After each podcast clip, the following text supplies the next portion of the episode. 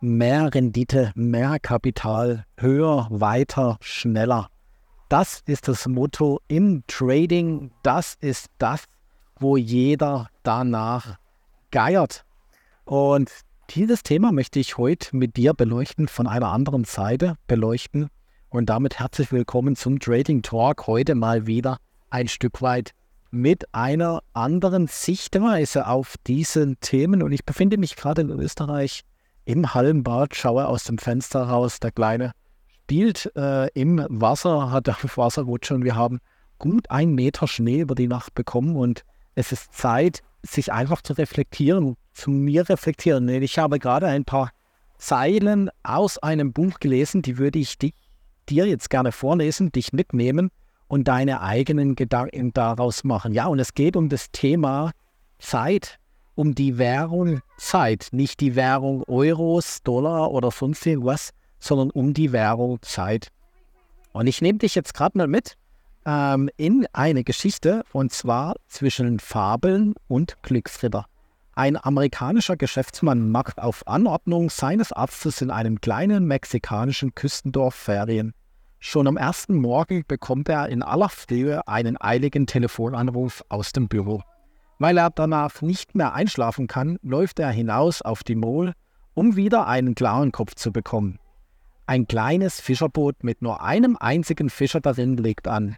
In dem Boot liegen einige große gelbflossen Thunfische.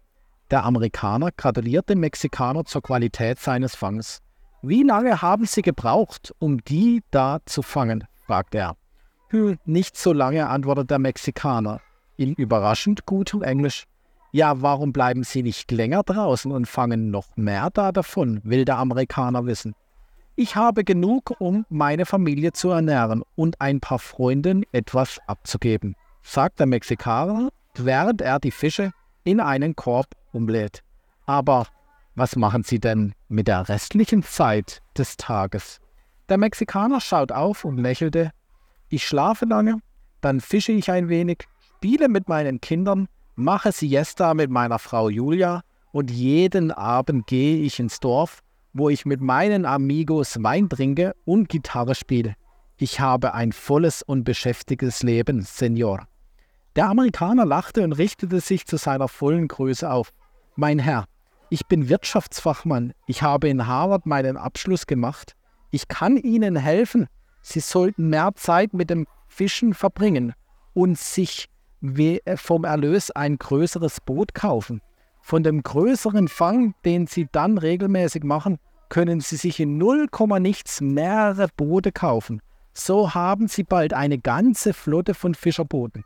Er fährt sogar fort. Anstatt Ihren Fang an Mittelsmänner zu verkaufen, können Sie ihn den Konsumenten direkt anbieten und irgendwann ihren eigenen Konservenfabrik eröffnen. Sie werden Produktverarbeitung und Vertrieb dann selbst kontrollieren. Natürlich müssen sie dieses kleine Fischerdorf hinter sich lassen und nach Mexiko-Stadt ziehen, später nach Los Angeles und schließlich nach New York, von wo aus sie ihr expandierendes Unternehmen mit dem richtigen Management führen werden. Der mexikanische Fischer fragt, aber Senor, wie lange wird denn das alles dauern? Darauf antwortete der Amerikaner, vielleicht 15 bis 20 Jahre, allerhöchstens 25. Der Mexikaner fragt, und was dann, Senor? Der Amerikaner lachte und sagte, das ist das Beste daran. Wenn die Zeit dafür reif ist, gehen Sie an die Börse, verkaufen Ihre Aktien und werden richtig reich. Sie werden Millionen verdienen. Millionen, Senor? Und dann? Ja, dann setzen sie sich zur Ruhe und ziehen in ein kleines Fischerdorf. Sie schlafen lange, fischen ein bisschen, spielen mit den Kindern, machen eine Siesta mit ihrer Frau und gehen abends ins Dorf, wo sie mit ihren Amigos Wein trinken und Gitarre spielen. Und als ich diese Zeilen gelesen habe, und ich denke, das ist eine sehr, sehr treffende Geschichte und könnte aktueller in unserer schnelllebigen Zeit nicht sein, musste ich schmunzeln und habe mich selber wiedererkannt. Wo will ich denn eigentlich hin? Ja, man schaut immer, dass man die Rendite im Trading erhöhen kann. Man schaut immer, dass man noch mehr Aufträge kriegt, dass man dies und das Projekt entwickelt. Aber grundsätzlich ist doch die Währung, die schlussendlich in unserem Leben zählt, Zeit. Weil Zeit mit keinem Geld der Welt zurückzukaufen ist. Und dieser Mexikaner und der Amerikaner, da, da brechen die westliche und ich sage jetzt einfach mal die äh, Siesta-Kultur, die, die treffen hier zusammen. Und einer hat es schon begriffen, dass Zeit jetzt Zeit die Währung ist, nicht Zeit in 25 bis 30 Jahren.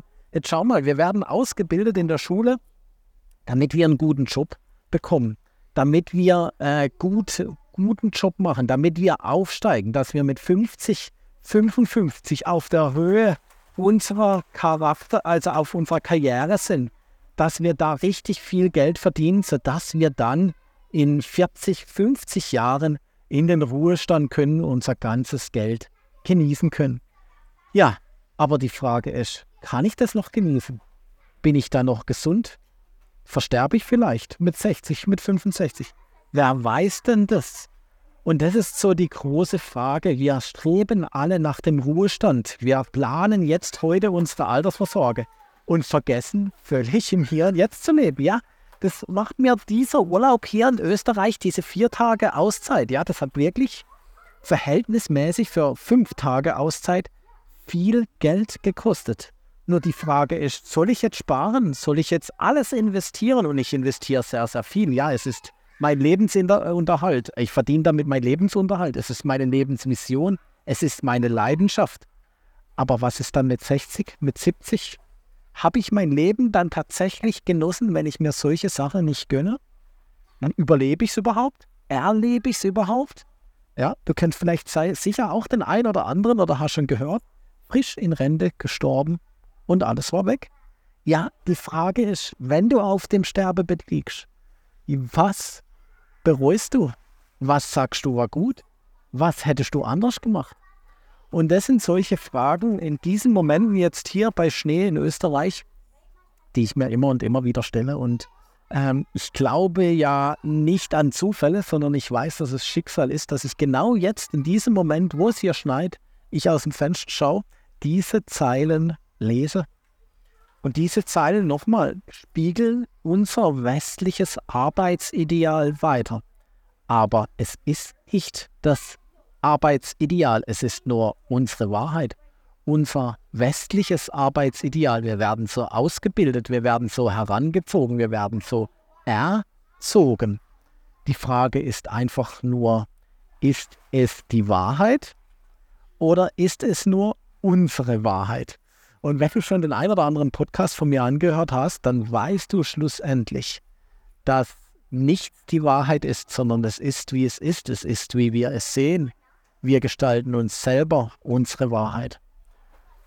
Und mit dem Ganzen möchte ich dich heute in den Tag entlassen.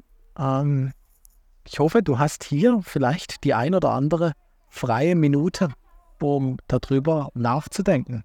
Bist du eher der Amerikaner oder bist du eher der Mexikaner? Und die Frage, wer ist aus deiner Sicht glücklicher und warum? Und projiziere es doch mal auf dein Leben. Bist du aktuell glücklich? Würdest du gerne was anders machen? Und wenn ja, was? Und die Frage, wieso machst du es nicht? Weil andere dann irgendwas über dich denken? Weil du sagst, das ist unmöglich in meiner jetzigen Lage?